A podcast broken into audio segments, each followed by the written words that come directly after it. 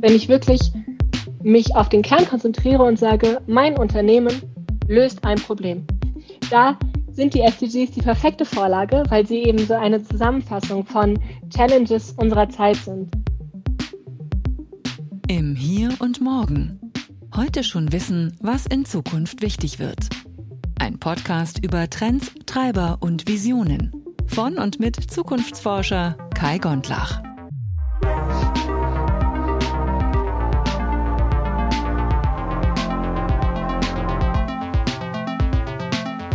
Ja, moin und willkommen zurück im Hier und Morgen. Ich bin der Kai und meine heutige Gästin ist Carla Pelzeter. Sie ist eine absolute ausgewiesene Expertin in Nachhaltigkeitsthemen und insofern dreht sich heute vieles um die Schnittstelle von Nachhaltigkeit und individuellem Verhalten, aber auch Nachhaltigkeit und Business, also Wirtschaft. Wir haben Themen wie Kreislaufwirtschaft auf dem Tablett, wir haben Sharing Economy, Geoengineering, Anthropozän und noch vieles weiteres. Wir haben vor allem sehr, sehr viele Tipps was Startups machen, was Unternehmen machen, Apps, ganz viele Buchtipps und Serientipps. Also für alle, die einsteigen oder sich besser bilden wollen in Nachhaltigkeitsthemen, ist diese Folge wie gemacht. Viel Spaß dabei. Herzlich willkommen im Hier und Morgen. Heute zu Gast bei mir ist Carla Pelzeter und ich freue mich wahnsinnig auf das Gespräch, weil wir super spannende Themen haben. Carla brennt für Nachhaltigkeit und ich glaube, wir haben so ein großes Tablett an Themen dabei. Deswegen, liebe Carla, stell dich doch bitte mal vor für alle, die dich jetzt noch nicht kennen.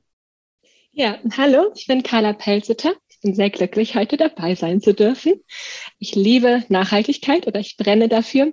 Insbesondere habe ich mir eben den Anwendungsfall Wirtschaft rausgepickt als mein Leidenschaftsthema. Das habe ich auch in meinem Studium. An der TU Berlin habe ich im Bachelor Nachhaltiges Management studiert und dann im Master einen internationalen Studiengang, der heißt Innovation Management, Entrepreneurship and Sustainability. Und da geht es vor allem darum, dass man sich überlegt, welche Probleme man mit wirtschaftlichen Lösungen für die Gesellschaft lösen kann und hatte eben einen starken Bezug auf Innovation und Nachhaltigkeit und generell diese Gedanken, wie können wir die Welt, die Wirtschaft etwas, etwas neu gestalten, wie können wir Wert für uns definieren in diese Richtung. Und genau das möchte ich tun. Ich möchte eben insbesondere die Wirtschaft, Unternehmen dabei unterstützen, die nachhaltige Transformation zu ja, erfolgreich zu gestalten, aber auch zu sensibilisieren für Wert, was für Wert sie schaffen können, welchen sie vielleicht zerstören, welchen sie verpassen und dadurch neue Wirtschaftsmöglichkeiten abzuleiten, weil ich denke, dass da eine echt richtig coole Win-Win-Situation entstehen kann, wenn man den Horizont etwas erweitert und auch die Stakeholder-Perspektive. Und genau, jetzt bin ich seit November Sustainability Consultant bei Campana und Chat und arbeite eben dort auch daran, die nachhaltige Transformation zu gestalten. Ja, mega stark. Und erzähl noch mal einen Satz mehr vielleicht dazu, wo du so herkommst. Wie bist du darauf gekommen? Warum begeistert dich das Thema so stark? Ja, ich denke, es ist auch so Way of Life, wie, wie ich gerne leben möchte und wie ich auch gerne sozusagen im Einklang mit Umwelt und Gesellschaft leben möchte. Und der Studiengang BWL war mir halt zu trocken und ich hatte immer schon so ein soziales Interesse, auch stark in Bezug zu Gerechtigkeit. Früher dachte ich, ich werde so Menschenrechtsaktivistin mhm. und es hat aber nicht so ganz gepasst zu meinen Interessen.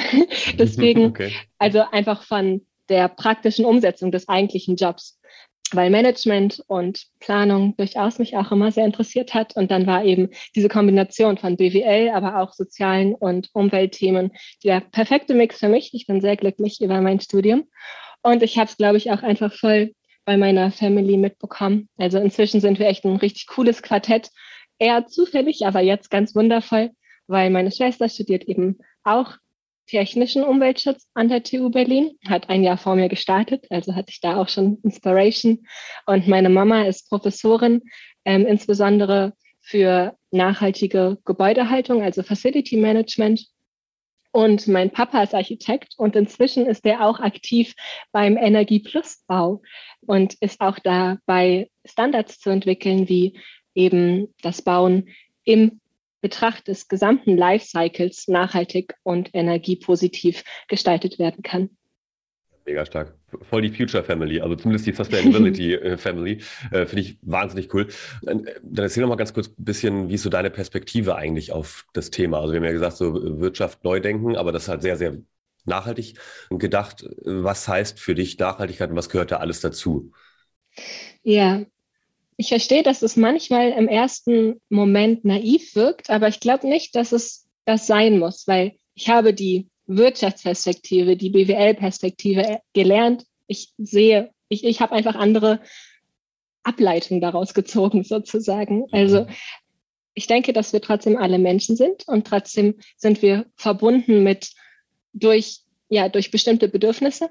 Und diese sollten auch in der Wirtschaft berücksichtigt werden und führen dazu, in meinen Augen, zu einer höheren Wertschaffung als nur der Profit beziehungsweise Profit und Scheuenklappen bei allem anderen, sondern natürlich müssten wir nachhaltig wirtschaften, bedeutet auch langfristig zu wirtschaften, das ist keine Frage. Aber soziale und Umweltperspektiven, die für mich eben in der Nachhaltigkeit alle drei Dimensionen beinhaltet sind, haben super großes Potenzial auch in der Wirtschaft. Das sagst du jetzt so, dann erklär mal. Also äh, das, das klingt für mich so ein bisschen so, ich habe irgendwie vor 14, 13, 14 Jahren oder so hatte ich mal irgendwann ein Praktikum gemacht in, einer Unternehmensberatung und äh, da kam das Thema CSR gerade ganz frisch auf, also Corporate Social Responsibility. Äh, das war damals damals also wirklich noch ein relativ frisches Thema, wo dann auch wirklich sehr viel Überzeugungsarbeit nötig war, um Unternehmen überhaupt klar zu machen, dass es irgendwie Sinn macht, in der gesamten Lieferkette irgendwie mal darüber nachzudenken, wie die Produkte entstehen. Nicht nur, weil das irgendwie auch die, die Konsumierenden, äh, uns Verbraucher sozusagen am Ende interessiert, sondern weil es einfach besser ist, also für den Planeten und für, für die Menschen.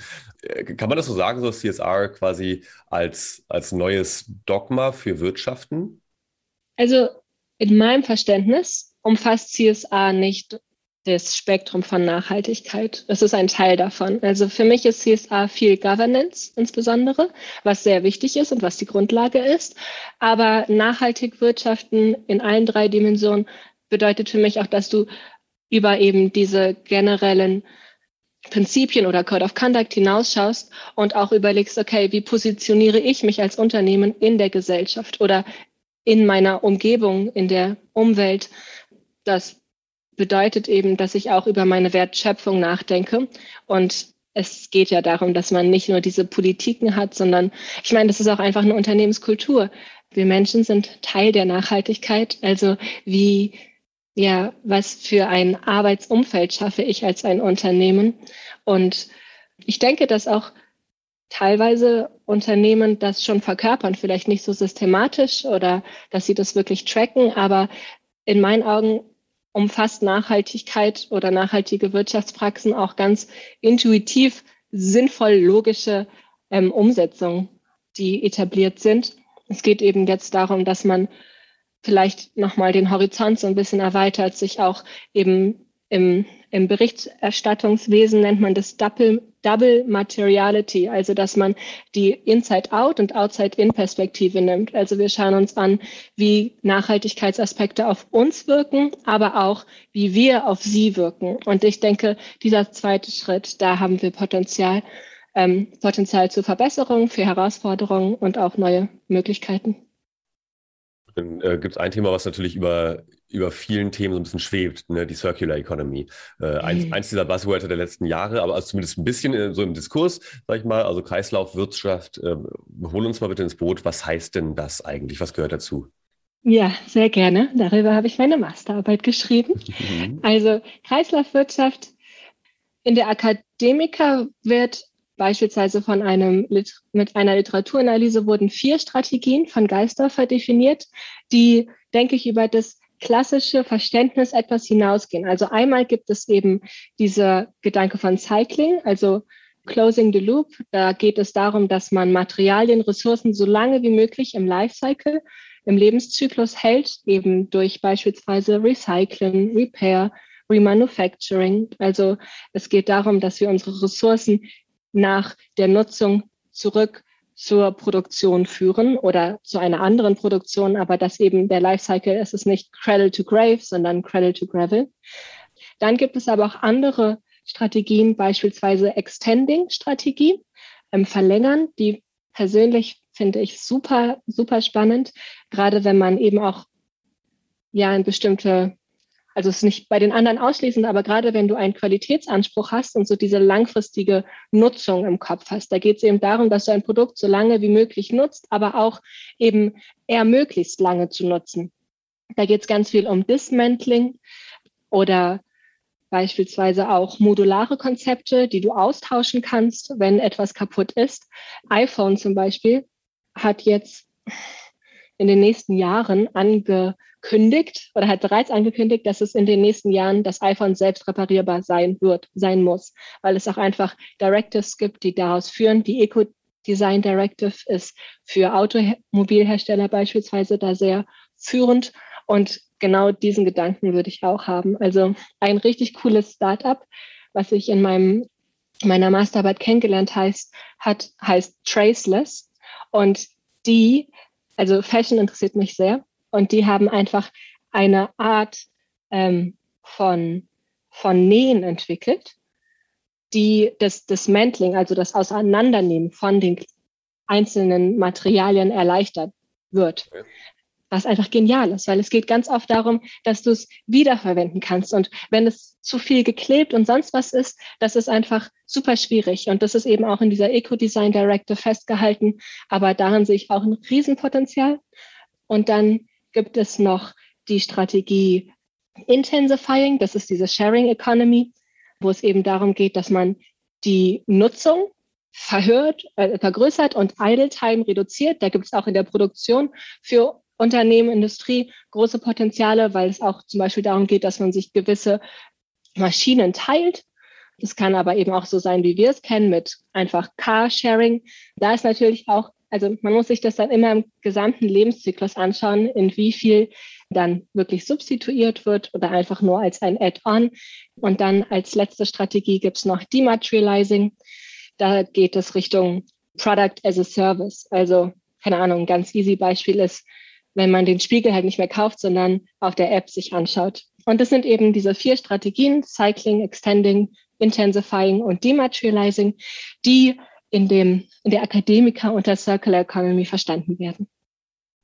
Ja, mega stark. Und ich meine, im, im Grunde gibt es ja, wie du eben schon sagtest vorher, viele von den Themen, die klingen jetzt auf, wenn man es das erste Mal hört, eigentlich zum Teil total intuitiv. Na, also, dass man eben bestimmte Produkte länger nutzt, dass man sie repariert und nicht gleich wegschmeißt. Äh, wie kam es denn überhaupt dazu, dass wir in so einer Ökonomie leben, ja. wo das eben doch Standard ist?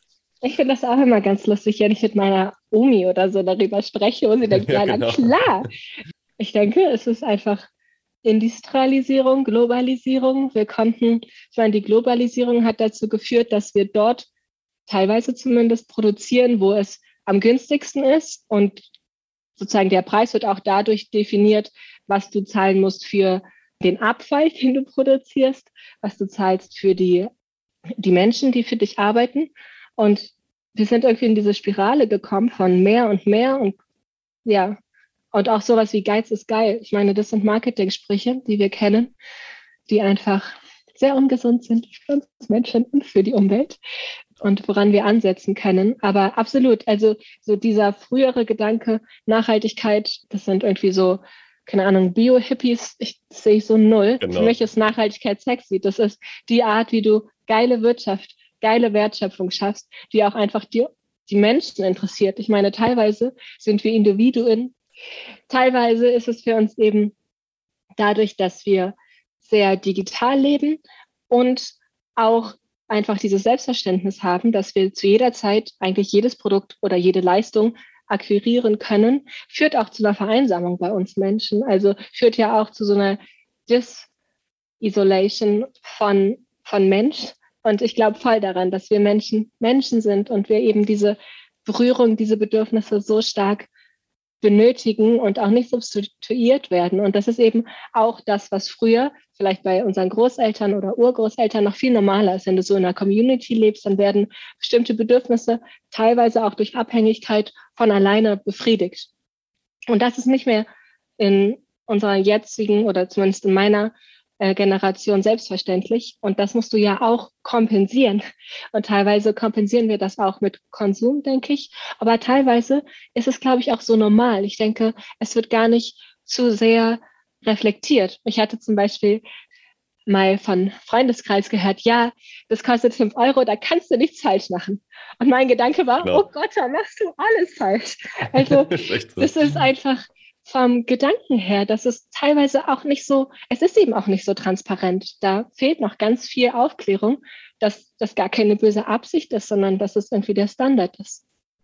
Absolut, genau. Und äh, solange es halt auch bezahlbar ist und dann damit er auch irgendwo doch immer noch sexy ist, machen es halt die Leute. Ne? Und das ist, äh, ich habe zwei Beispiele, äh, die das untermauern. Ich war neulich mal wieder seit längerem in der Innenstadt unterwegs und da kam mir halt ein Mensch entgegen und äh, der ging ziemlich schnellen Schrittes mit eher schlechter Laune, das sah man ihm an, äh, aber voll bepackt mit zwei sehr großen Tüten von der großen, sehr billigen Modekette.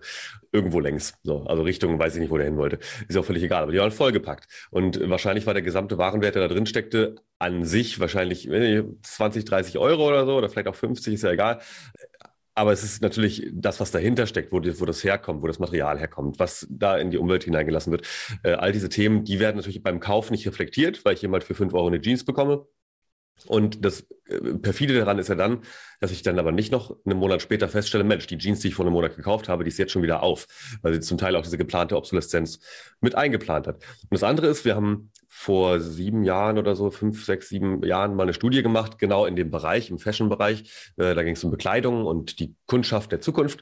Und äh, natürlich war das Thema Nachhaltigkeit für uns als Zukunftsforschende total wichtig hat sich aber nicht gespiegelt in den Daten, die wir gefunden haben, weil es einfach für die Leute leider vollkommen null relevant ist. Es spielt einfach keine Rolle. Solange der Preis stimmt, sagen die halt, da kannst du ja nichts falsch machen. Mhm. Ja, da gibt es ja generell inzwischen auch Studien, diese kognitive Dissonanz auch zwischen der Absicht und der letztendlichen Handlung. Ja, ich hoffe, dass wir uns da noch verbessern. Aber absolut, der Preis ist eben noch der ausschlaggebende Ausdruck, wobei ich schon auch vielleicht idealistisch, aber durchaus auch realistisch die Vorstellung habe, dass wenn du Menschen erzählst oder sie sozusagen zum Nachdenken bewegst, dann handeln die auch. Ich meine, ich glaube nicht, dass der Mensch bewusst etwas kaufen und denkt, oh ja, dafür kann jetzt eine Indonesien nicht leben, da mache ich das Meer kaputt und whatever. Also das ja. ist ja nicht bewusst. Und deswegen glaube ich, daran, dass man das kommuniziert. Und ich denke, das ist auch die Aufgabe von Unternehmen, ähm, auch gerade von Unternehmen, die relativ nachhaltig sind. Also es gibt ja auch große Unternehmen, die super weit schon fortgeschritten sind in diesem Bereich. Die müssen einfach noch mehr Werbung machen. Oder zum Beispiel ein Slogan von Patagonia vor ein paar Jahren war, fand ich super geil. Da war, brauchst du wirklich eine neue Jacke? Und da ging es darum, dass sie gerne die Jacken ja, sie haben einfach ihr Geschäftsmodell in der Hinsicht oder die Value Proposition und auch sozusagen Value Creation so angepasst, dass es für sie eben nicht mehr nur darum geht, etwas zu verkaufen, sondern auch die lange Nutzung angestrebt wird und Repair Service angeboten wird. Also, dass man da diese, das Wertangebot steigert, ist super wichtig und ist dann eben auch ein Incentive für die Menschen. Unbedingt. Also das ist das, glaube ich, auch, dass man da äh, irgendwie auf Verständnis und Transparenz gehen sollte. Ähm, muss es dann aber, also das, das finde ich äh, ein tolles Beispiel, Patagonia. Andererseits sowas wie äh, PETA, die das ja seit vielen Jahren oder ja sogar Jahrzehnten sehr extrem machen, dass sie sich in Supermärkte oder vor Supermärkte stehen und zeigen, wie eben halt beispielsweise Fleisch in die Regale kommt, ne, Schlachthöfe und so weiter. Das kennen ja auch viele tatsächlich nicht mehr so sehr, weil eben halt Landwirtschaft sich natürlich auch in den letzten Jahrzehnten hart äh, konzentriert hat. Ähm, und zwar weg von den Menschen praktisch. Es wird also quasi entfremdet. Die andere Folge davon ist, dass Preise steigen. Siehst du das als notwendigen Hebel, um auch so ein Stück, Stück weit, also quasi nicht nur Verständnis zu erzeugen, sondern auch einfach über den, den Preismechanismus zu gehen? Also sprich Fleisch, Mode, alles mögliche wird teurer? Ja, es klingt im ersten Moment immer wie so ein Lehrer, der den Zeigefinger zeigt, aber das ist in meinen Augen nicht so. So wie es jetzt ist, ist es einfach, der Preis spiegelt nicht die Kosten wider. Mhm. Der Preis basiert auf Ausbeutung, sei es Gesellschaft oder sei es Umwelt. Und deshalb denke ich, dass wir wachsen sollten. Aber gerade im Lebensmittel, ne, 30 Prozent schmeißt der durchschnittliche Deutsche an Lebensmitteln weg. Lass uns das sozusagen verändern auf die Preise spiegeln und bewusster konsumieren. Also ich denke, diese, und ich meine, da geht es ja auch beispielsweise um den CO2-Preis. Das sind ja alles Themen, in meinen Augen, ja, das, das muss eben rein. Man muss immer auf Social Justice achten und man muss darauf achten, wie man das auch der Gesellschaft zurückgeben kann, weil momentan profitieren ja eher die wenigen. Also kann man auch dort einen Mechanismus einbauen, der zu mehr Gerechtigkeit führt. Aber wir Menschen müssen lernen, dass eben wir nicht in einer limitless and controllable Welt leben, sondern in einer Welt mit begrenzten Ressourcen und wir uns entsprechend verhalten sollten. Ja, also auch, äh, es geht ja hier ums pure Überleben. Also es ist ja jetzt wirklich, wie du sagtest, es ist keine Öko-Hippie-Geschichte, sondern es ist einfach wirklich, es geht darum, dass wir irgendwie, also vielleicht nicht wir unmittelbar, aber erstens mal andere Menschen auf dem Planeten und zweitens unsere Nachkommen irgendwie hier noch vernünftige Lebensgrundlagen haben. Ähm, aber nochmal zurück zum Thema Kreislaufwirtschaft. Du hast gesagt, es gibt schon ganz gute Beispiele, auch bei großen Unternehmen, aber auch bei kleinen. Was würdest du den Unternehmen raten, die jetzt zuhören und sagen, äh, ja, eigentlich würden wir da auch gerne mal weitere Schritte gehen oder sich auch erstmal bewusst machen, wie, wo sie eigentlich stehen? Was kann man denn da tun? Erstmal würde ich mir meine Wertschöpfung vor Augen halten. Also nochmal wirklich überlegen, was was schaffe ich eigentlich, was ist mein Wert? Und dann würde ich mir versuchen, das aufzuzeichnen entlang des Lebenszyklus von dem Produkt. Und dann geht es ja auch darum, was ist für mich interessant. Wenn ich beispielsweise viel produziere, ist wahrscheinlich wirklich dieser Rücklauf von Ressourcen besonders spannend. Wenn ich aber keine Ahnung, auf sehr langlebige Produkte aus bin, kann ich auch überlegen, ob es eben modular für mich was Interessantes sein kann, um Kunden zu ermöglichen, es zu erweitern oder an unterschiedliche Lebenssituationen anzupassen. Da würde ich wirklich versuchen, nochmal mein Businessmodell, also das ist ja wirklich der Blueprint vom Unternehmen, mir vor Augen zu führen. Es klingt so easy oder normal, aber ich denke, dass viele Unternehmen, die halt größer und größer und mehr und mehr wachsen, denen das gar nicht mehr so bewusst ist. Und man kann das ja auch auf einzelne Bereiche zurückführen. Und dann würde ich schauen, ja, du musst dann beispielsweise die Ressourcen tracken, gucken, okay, wo entsteht bei mir Abfall oder was habe ich als Residual, was ich eigentlich, könnte das für ein anderes Unternehmen wert sein? Also sind Kooperationen für mich interessant oder brauche ich einfach Recycling, Technologien, Strategien, wie ich die umsetze? Also ich würde da erstmal ganz kreativ rangehen und dann gibt es natürlich diese ganz konkrete Umsetzung. Da gibt es dann Tools, da gibt es zum Beispiel auch so ein Value Mapping Tool in die Richtung, die man gehen kann und sich das eben anschaut. Also ich meine, Circular Economy ist, denke ich, schon gezeichnet dadurch, dass du eine globale Perspektive annimmst, dass es relativ interdisziplinar ist, weil es eben over your own scope hinausgeht und du schaust, wie kann ich es nutzen. Und es geht darum, dass du Stakeholder integrierst, eine sozusagen einen großen Bereich von Stakeholdern, dass du auch verstehst, welche Wertpotenziale es gibt und eben die In Integration von nicht wirtschaftlichen Entscheidungskriterien, dass ich da sensibilisiert werde. Was ja zum Teil auch gar nicht mehr in der eigenen Hand von vielen liegt. Ne? Also das ist ja auch gesagt, ähm, Lieferkettengesetz, stärkere Auflagen, jetzt nicht nur, weil die Ampel dran ist, sondern auch auf EU-Ebene.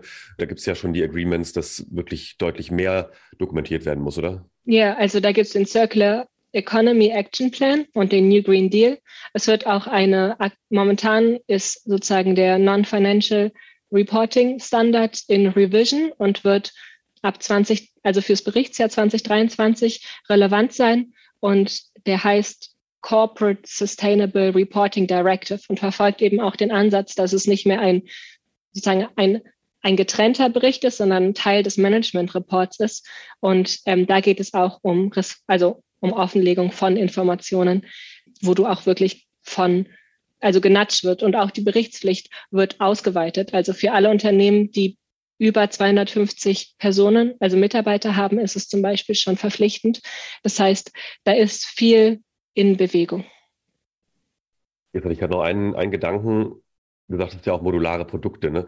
Hast du dafür ein paar Beispiele? Also mir fällt jetzt eins ein, das Fairphone zum Beispiel und Shiftphone. Yeah. äh, Shiftphone äh, ist auch hier im Podcast tatsächlich, äh, aber auch cool. andere Dinge so auf anderer Ebene kommt immer auf die Preisklasse an. Wir haben jetzt uns zum Beispiel ein Sofa gekauft, was modular ist, was ich halt voll geil finde, cool. weil jetzt gerade haben wir noch nicht so eine große Wohnung, aber ich dachte mir, ich will trotzdem ein hochwertiges Sofa kaufen, das ich wieder nutzen kann und dann kann ich da einfach so ein Mittelstück reintun. ein, ich bin eben das Kind von Architekten, deswegen ist USM Haller bei mir etwas, äh, was ich schon immer kenne. Das ist eben ein System von, womit du Regale zusammenbaust und das ist eben auch 100% modular. Wir haben schon unser Regal in so viele Formen gesteckt, ähm, was aber eben durchaus eine finanzielle Herausforderung sein kann, was aber auch für immer und ewig hält. Ja, großartig, weil genau darum geht's ja, ne? Oder äh, auch, auch andere Themen, äh, du hattest vorhin gesagt, Product as a Service, was ja auch in die Richtung geht, äh, da hatte Philips ja mal das Projekt äh, Light as a Service anzubieten und die Logik auch zu drehen. Und da würde ich jetzt gerne mal ein bisschen reingehen in die Geschäftsmodelllogik, nämlich nicht zu sagen, wir verkaufen großen Lagerhallen oder Produktionshallen äh, jedes Jahr so und so viele Glühbirnen oder immer Leuchten und Halogen und alles Mögliche. Und äh, wenn die halt kaputt gehen, dann verkaufen wir eine neue. Das würde ja dazu führen, ne, dass das Geschäftsmodell darauf beruht, dass die Dinger möglichst schnell kaputt gehen nach der Garantiefrist, genau. ne, Obsoleszenz das wieder. Umgekehrt haben sie dann gesagt, naja, es wäre ja nachhaltiger, wenn für uns der Incentive eigentlich wäre, dass die möglichst lange brennen. Genau. Und dass genau. dann der Kunde quasi ein, ein Abo abschließt, um die, seine genau. Halle zu beleuchten.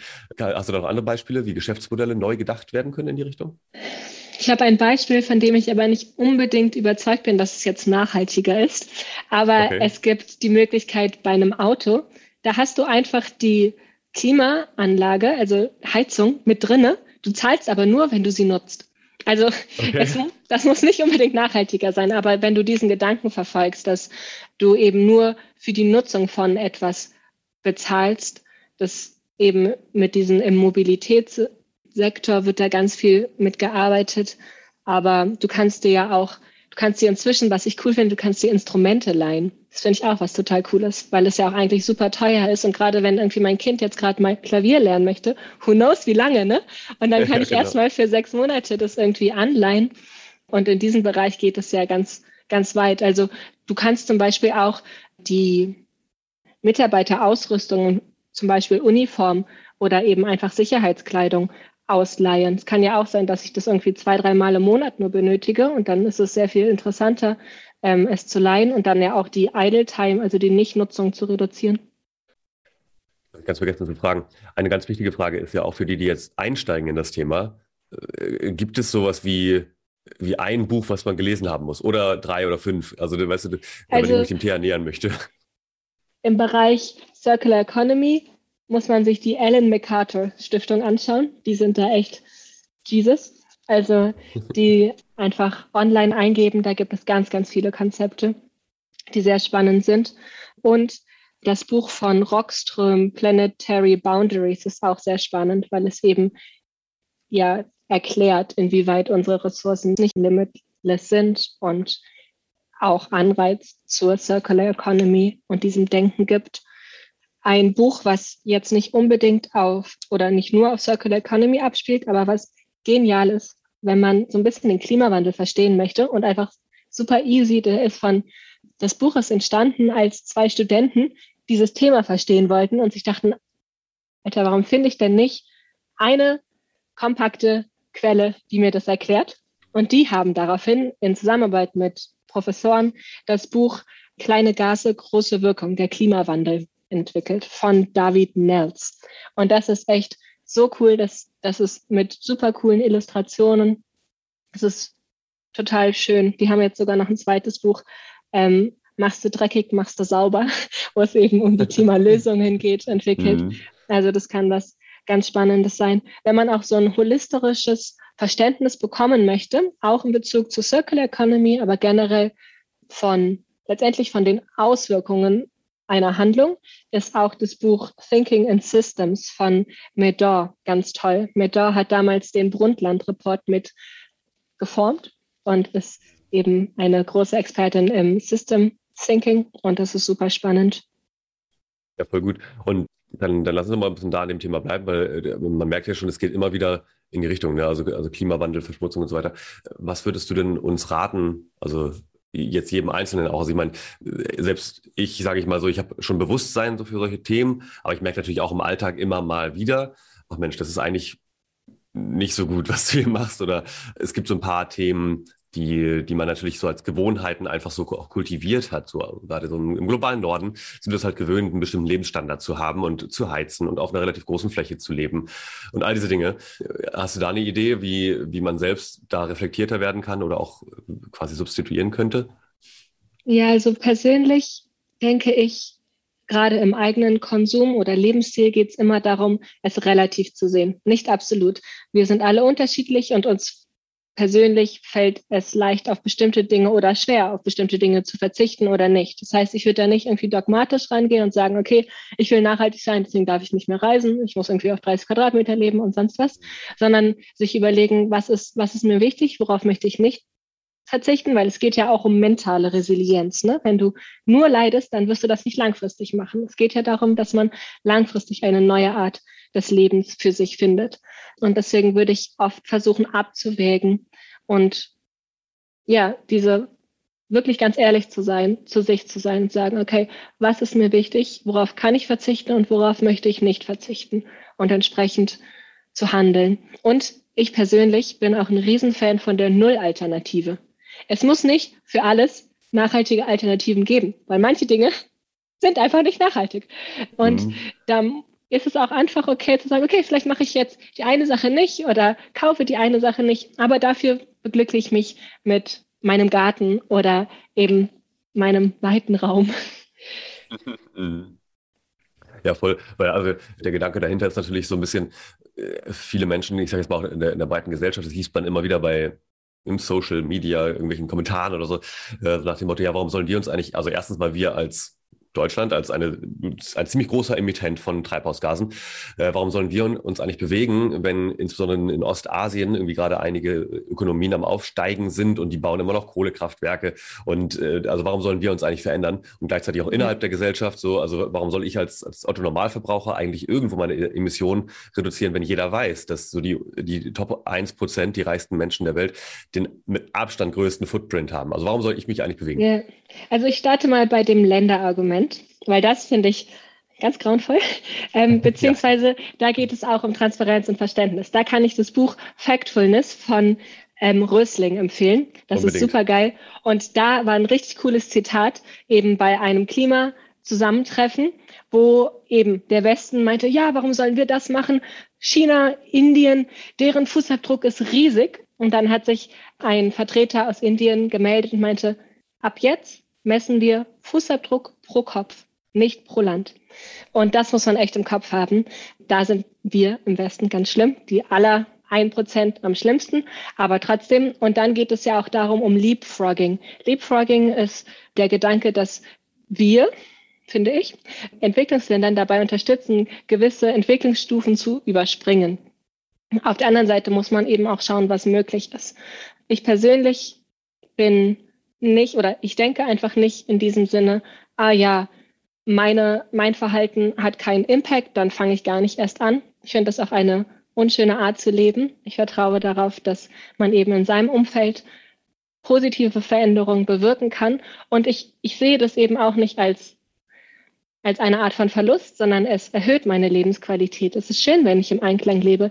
Ich meine auch, es klingt total banal, aber die Möglichkeit zu haben, mit sich selbst allein zu sein, beispielsweise in Meditation oder einfach im Spaziergang ohne Handy, whatever, das ist nicht einfach. Und ich bin mir sicher, das fällt manchen Menschen, vielleicht besonders in der Ölindustrie, total schwer, weil man einfach trotzdem ein Mensch ist und man hat einen inneren Konflikt mit sich und man kann den lange unterdrücken aber ich glaube daran, dass es trotzdem in uns ist.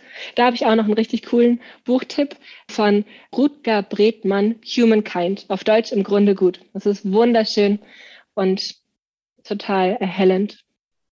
Gibt es übrigens auch bei Spotify als Hörbuch, da habe ich es gehört. äh, Factfulness übrigens auch, das äh, empfehle ich ungefähr jede Episode hier. Ganz fantastisch, ist wirklich für mich das wichtigste Buch eigentlich aller Zeiten gefühlt. Dazu, sorry, noch der Tipp Gapminder online sich anschauen, weil das ist letztendlich das, was Factfulness wiedergibt. Das ist sozusagen, da könnt ihr so eure Weltsicht sehen, weil es manchmal echt schwer ist, Track von Global Development zu bekommen.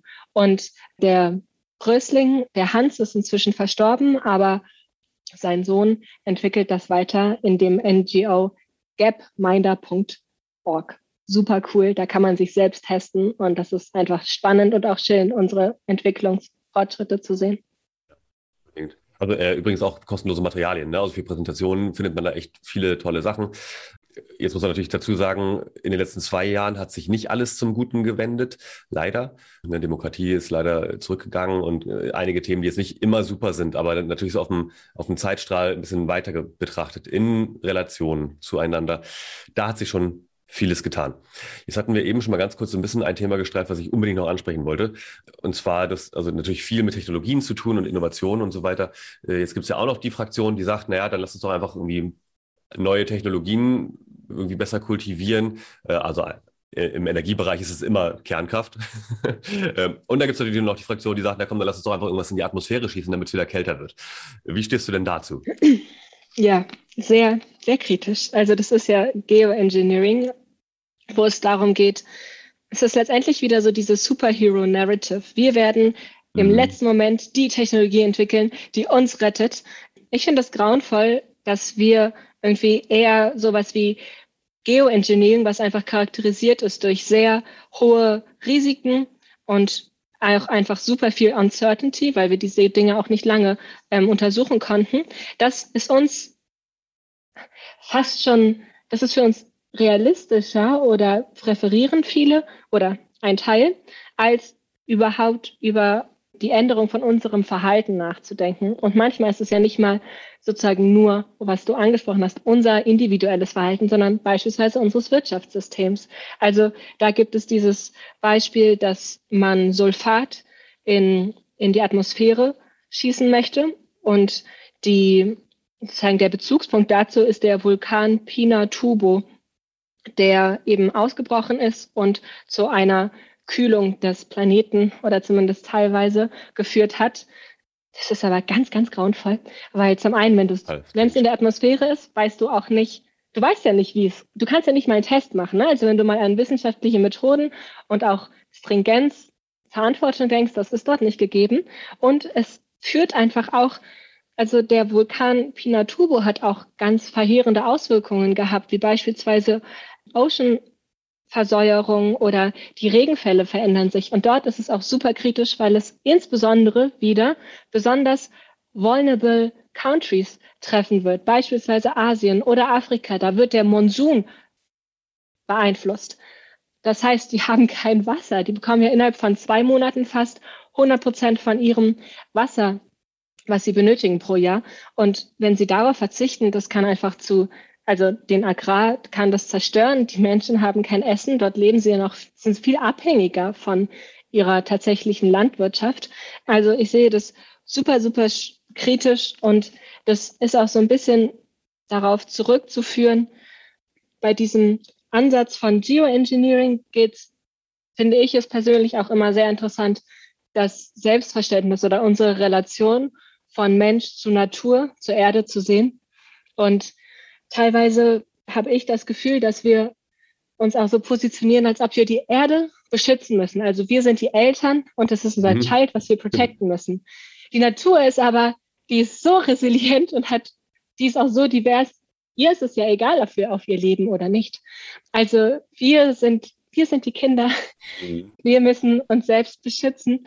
Und ich denke, also wir sind einfach dieses vulnerable, fragile child, das jetzt durch unser Handeln Risiken, die auch irreversibel sein können, versuchen abzuwehren. Und da fand ich es total interessant, auf Francis Bacon zu stoßen. Der kann irgendwie so der, der Patron für unsere Extractive Economy gesehen werden. Und zwar hat der mal gesagt, Earth is a machine for us to master. Also die Erde ist für uns eine Maschine, die wir ja, die wir nach unserem Gusto sozusagen nutzen können. Und das schließt eben Extraktion ein. Und das ist ja in meinen Augen etwas total Absurdes und auch Unrealistisches. Aber das ist das, was unsere Wirtschaft in den letzten Jahren geleitet hat. Also auch unser Selbstverständnis, selbst wenn man darüber nachdenkt, was wir bereit sind für negative Auswirkungen für die Extraktion von Öl oder Gas äh, in Kauf zu nehmen. Es ist eben ein Kreislauf. Wir sind Teil der Natur. Man kann das nicht so trennen. Also wenn du Fracking beispielsweise machst oder Öl, das, das hat Einfluss auf die Flüsse, das Wasser. Das Wasser hat Einfluss auf die Fische. Die Fische sind für viele Indigenous People deren Source fürs Essen. Aber beispielsweise können auch die Fische oder deren, deren Ausscheidungen wiederum für andere Tiere auf Land total wichtig sein. Und die kann für uns wichtig sein oder für das Wetter. Also das ist alles so verbunden. Da gibt es auch ein super Beispiel von einer Insel, die Nauru heißt die. Und die, das ist ganz grauenvoll. Das war so das Beispiel für, was, was falsch gehen kann. Und zwar war, es war eben eine sehr alleinstehende Insel und über Jahre sind dort Vögel für ihre, für, zur Brut gekommen.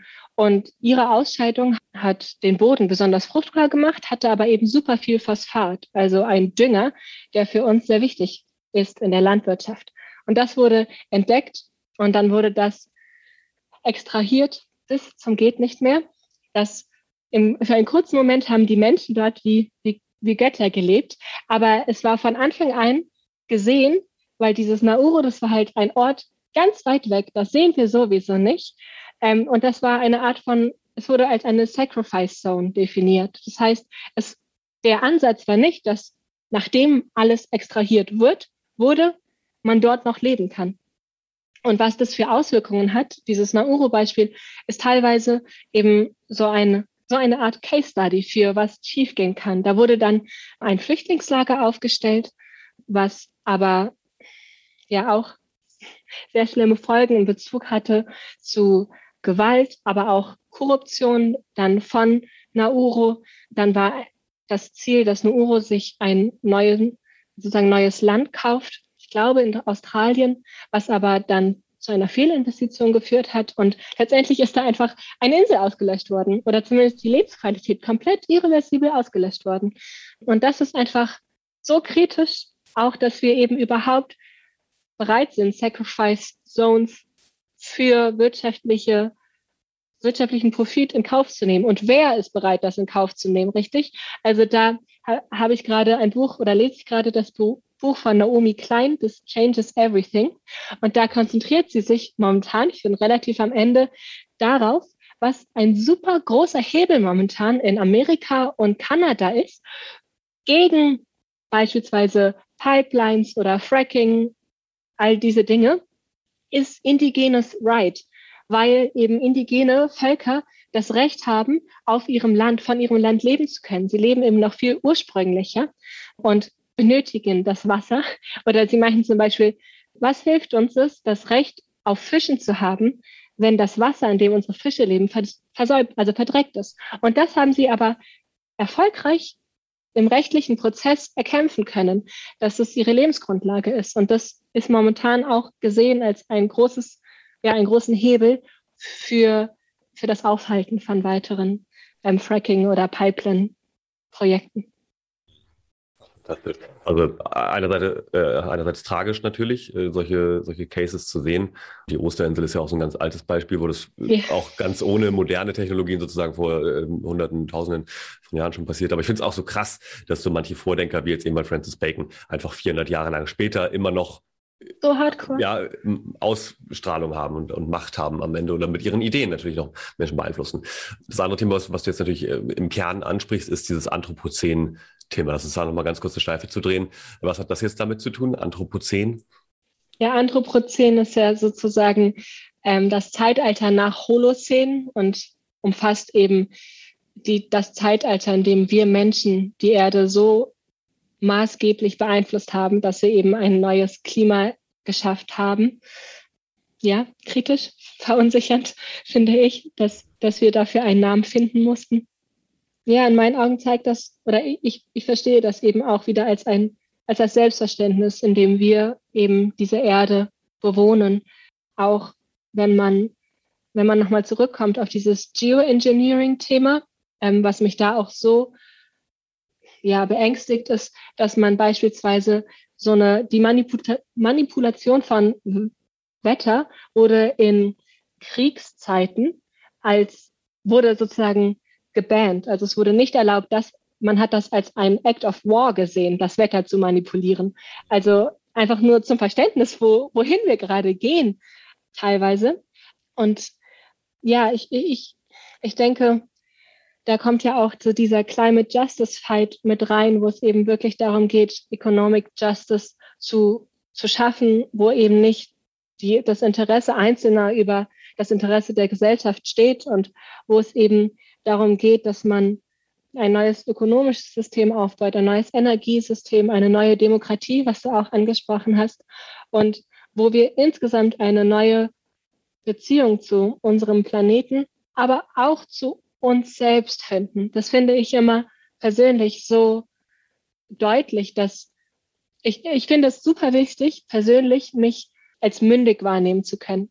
Also wie ich mich verhalte, ich verhalte mich nicht so, weil es mir jemand sagt, sondern weil ich selbst zum einen davon überzeugt bin, dass es die Art ist, wie ich leben möchte und zum anderen auch darauf vertraue, dass das, was ich tue, Nutzen schafft oder Wert schafft und für mich schöner ist, so zu leben. Und ich habe auch das Gefühl, wenn ich mit anderen darüber spreche, dass es für sie inspirierend ist oder dass es ihnen im immateriell etwas gibt, ein bisschen mehr diese Überzeugung zu haben, dass wir es für uns tun und dass wir Teil dieser, dieses Planeten sind, aber eben auch der Gesellschaft. Und dass es eben nicht so dieses Ich gewinne, du verlierst sein muss, auch im Bezug zur Umwelt, ne? Die Gesellschaft oder die Wirtschaft gewinnt, die Umwelt verliert, sondern dass es super viele Synergien gibt und dass in dieser Berücksichtigung von allen Dimensionen super viel wert ist.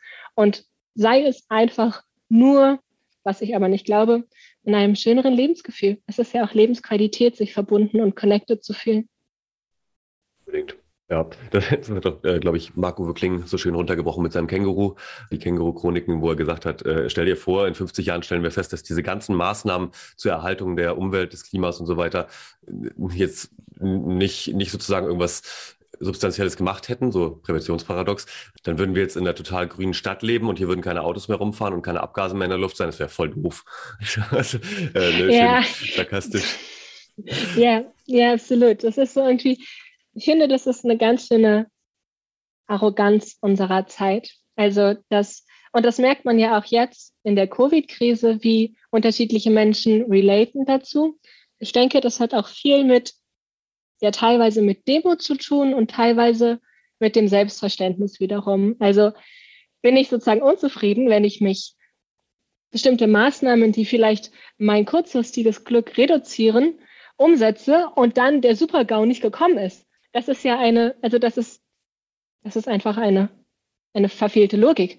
Wir, wir ja. machen diese Maßnahmen, um den Supergau nicht zu erreichen. Und genauso in Bezug zu dem Klima. Und beim Klima ist es eben wirklich, dass es irreversible, also Auswirkungen haben können, die wir eben nicht mal schnell durch whatever, welche Technologie auch immer, wieder bereinigen können, sondern mit der wir leben müssen, beziehungsweise versuchen zu leben. Das ist immer, finde ich, super wichtig, dass wir das für uns tun. Ne? Wir wollen auf dieser Welt leben und wir wollen, dass unsere Ur-Urkinder auf dieser Welt leben.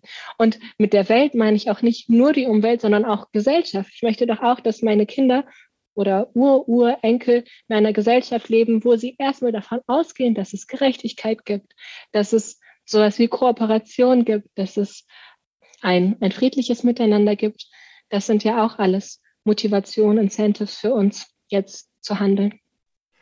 Lass uns zum Abschluss noch mal ganz kurz drüber sprechen. Äh, das hatten wir jetzt noch gar nicht. Äh, ähm, das Thema SDGs, äh, Sustainable Development Goals. Die hatten wir zwar hier im Podcast schon ein paar Mal angeschnitten, aber mir wäre jetzt noch mal wichtig von dir zu hören aus der Brille irgendwo so ein bisschen mit dem, mit dem Business Touch. Wie kann denn jetzt ein Unternehmen, was schon existiert oder vielleicht auch jemand, der zuhört, der vielleicht mal gründen möchte oder die, darin Geschäftschancen sehen, also praktisch in diesem Wandel, weil dieser Wandel ist definitiv da. also wie kann ich ja. SDGs nutzen? Ja, also erstmal Geschäftschancen sehe ich darin, wenn ich wirklich mich auf den Kern konzentriere und sage, mein Unternehmen löst ein Problem. Da sind die SDGs die perfekte Vorlage, weil sie eben so eine Zusammenfassung von Challenges unserer Zeit sind, gesellschaftliche und Umweltthemen. Und die SDGs sind ja relativ, also die sind, die sind zwar interconnected, aber super breit vom Inhaltlichen her. Also es gibt ja auch beispielsweise SDG 8, da kann sich, glaube ich, jedes Unternehmen relaten. Das ist Decent Economic Growth. Aber auch das ist connected und beispielsweise Responsible Consumption and Production oder auch mit Life Underwater oder Climate Actions, je nachdem, wo du handelst, wie du handelst. Und es gibt so einen Bericht, Better World, Better Business, also wo man darüber nachdenkt, wenn du, wenn du diesen Gedanken verfolgst, okay, was sind die Probleme unserer Zeit und wie kann ich dazu Lösungen schaffen, da kannst du eben auch Geschäftsmodelle letztendlich entwickeln. Also sei es sowas wie bezahlbare Wohnung oder bezahlbares Leben, Lebensunterkunft oder ja selbst so Sachen, die man vielleicht kennt wie Carsharing oder auch Access to Energy, gerade wenn wir Richtung Renewable gehen oder was für uns jetzt auch im Bereich oder im, im Umgang mit Klimawandel ist, ist zum Beispiel ein besseres Krankheits- und Katastrophenmanagement zu entwickeln. Das sind alles Lösungen, die die Wirtschaft uns anbieten kann oder für die wir auch ganz wichtig Lösungen brauchen. Oder es gibt ja auch dieses Lean Management oder etwas, was inzwischen auch große Supermärkte machen, ist, dass sie auf ihrem Rooftop frische Produkte wachsen lassen, was zum einen eben diesen Cooling-Effekt hat, zum anderen aber auch dazu führt, dass sie super frische Lebensmittel haben, ohne Logistik, ohne Transport. Also es gibt super coole Innovationen in dem Bereich, mit denen du die SDGs positiv beeinflussen kannst. Auch andere Themen wie zum Beispiel inklusiveres Lernen, das finde ich ist etwas, was sich richtig toll entwickelt hat während der Covid-Krise. Ich habe drei Semester meines Masterstudiengangs online gemacht und bin dafür super dankbar. Ich habe auch zwei Jobs einfach online virtuell kennengelernt. Da bin ich super dankbar für. Und diese Inklusion, die können wir ausweiten auf beispielsweise in Afrika oder eben auf Kontinente, wo es super wichtig ist, Bildung zu haben. Da ist auch Little Sun ein super cooles, inzwischen glaube ich richtig Unternehmen. Da geht es eben darum, dass man durch ganz kleine Photovoltaik Kindern ermöglicht, abends zu lernen, weil sie eben Licht haben. Und da kannst du ja weiterspannen für Energie, dass sie einen Computer nutzen können, dass es inklusive Lernprogramme gibt. Ich denke, das sind alles Wirtschaftschancen, die die SDGs fördern können. Die SDGs schaffen eben auch ein Common Language, was super spannend ist und auch ein super großes Tool, weil Nachhaltigkeit einfach ein so Riesenthema ist und das ist teilweise auch intangible oder es ist schwierig für die Wirtschaft, für einzelne Unternehmen, ihren Bereich zu verstehen, was durch eine Wesentlichkeitsanalyse praktisch umsetzbar ist, aber die SDGs geben einem eben auch schon wirklich eine Orientierung. Es gibt auch den SDG Action Manager, wo beispielsweise Unternehmen sich einfach mal anschauen können, auf welchen SDG sie besonders viel Einfluss haben, wie da ihre Performance ist. Ich denke, dass die SDGs uns damit ein super tolles Rahmenwerk geben, weil sie einmal widerspiegeln, was die derzeitigen Herausforderungen sind, aber es ist ja auch wie so eine du kannst es auch immer positiv sehen. Du siehst dadurch auch potenzielle Chancen und Trends, wenn du eben optimistisch oder lösungsorientiert rangehst und sagst, ja, diese Challenges, die möchte ich ja meistern. Das heißt, ich werde dafür das, was man benötigt, entwickeln. Also kann es auch ein super toller Innovationstreiber sein. Und gerade in diesem Bereich übernimmt die Wirtschaft große Verantwortung. Sehr schön. Finde ich gut. Ganz viele coole Tools, die werden natürlich alle hier verlinkt in den Show Notes. Und ja, was möchtest du noch äh, ganz zum Ende loswerden? Äh, ein, eine Sache, äh, die du jetzt allen noch mitgeben kannst auf den Weg, vielleicht ein, eine Quelle, die sie sich angucken können oder vielleicht ein Video oder was sie morgen vielleicht machen können, um ein Stück weit in Richtung Sustainable Future zu gehen. Also Planetary Boundaries gibt es als Netflix-Serie. Schon mal sehr geil. Ah, cool. mhm. Und ein Buch, was ich persönlich einfach geil fand, was so ein bisschen fand ich den den Zeitgeist mitnimmt und auch teilweise, was wir besprochen haben von unserem Selbstverständnis. Das ist The Subtle, Art of Not Giving a Fuck. Ähm, oh ja. das ist ein super cooles Buch. Das klingt jetzt böser, als es ist. Es geht letztendlich um ja, uns Menschen, wie wir glücklich sind, wie wir, ja, was uns vielleicht auch vom Glück abhält und wie wir gemeinsam in eine schöne Zukunft gehen können. Finde ich gut. Sehr schöne Schlussworte. Liebe Carla, ganz lieben Dank, dass du hier warst und hier morgen und dass du so viele Gedanken mit uns geteilt hast und mega viel Material mitgegeben hast. Also ich glaube, jetzt haben wir erstmal alle zwei Wochen Hausaufgaben. Aber das ist auch gut so, weil es ist äh, viel zu tun. Also ganz lieben ja, Dank, alles absolut. Gute für dich und Wir sehen uns. Ja, no change without change. wow. Ich denke, es war nicht übertrieben, als ich gerade sagte, zwei Wochen haben wir jetzt Hausaufgaben. Du hast ja in den Shownotes gesehen, wir haben alles verlinkt oder zumindest das meiste, was wir angesprochen haben. Und ich hoffe, du konntest etwas lernen, kannst vielleicht auch jetzt andere noch besser begeistern für Nachhaltigkeitsthemen und, ne, wie Carla am Schluss sagte, be the change. Nächste Woche geht's hier weiter mit einem wieder sehr viel konkreteren Beispiel aus dem äh, Bereich Nachhaltigkeit und Innovation. Habe ich mir so überlegt im Redaktionsplan, dass es Sinn ergeben könnte, jetzt was Konkretes zu machen. Wir haben nächste Woche Kai Teuer zu Gast. Er ist einer der Gründer von Privat. Und vielleicht kennst du das Thema schon Photovoltaik für den Balkon. Das boomt gerade extrem, weil wir wissen alle, wir müssen irgendwie erneuerbare Energien stärker machen. Insofern, nächste Woche reinhören. Bis dahin, bleib gesund und uns treu. Danke. Ciao. Das war im Hier und Morgen von und mit Kai Gondlach. Du willst mehr über die Zukunft wissen? Dann folge unserem Podcast und besuche uns auf Instagram, Facebook, Twitter oder LinkedIn. Bis bald im Hier und Morgen.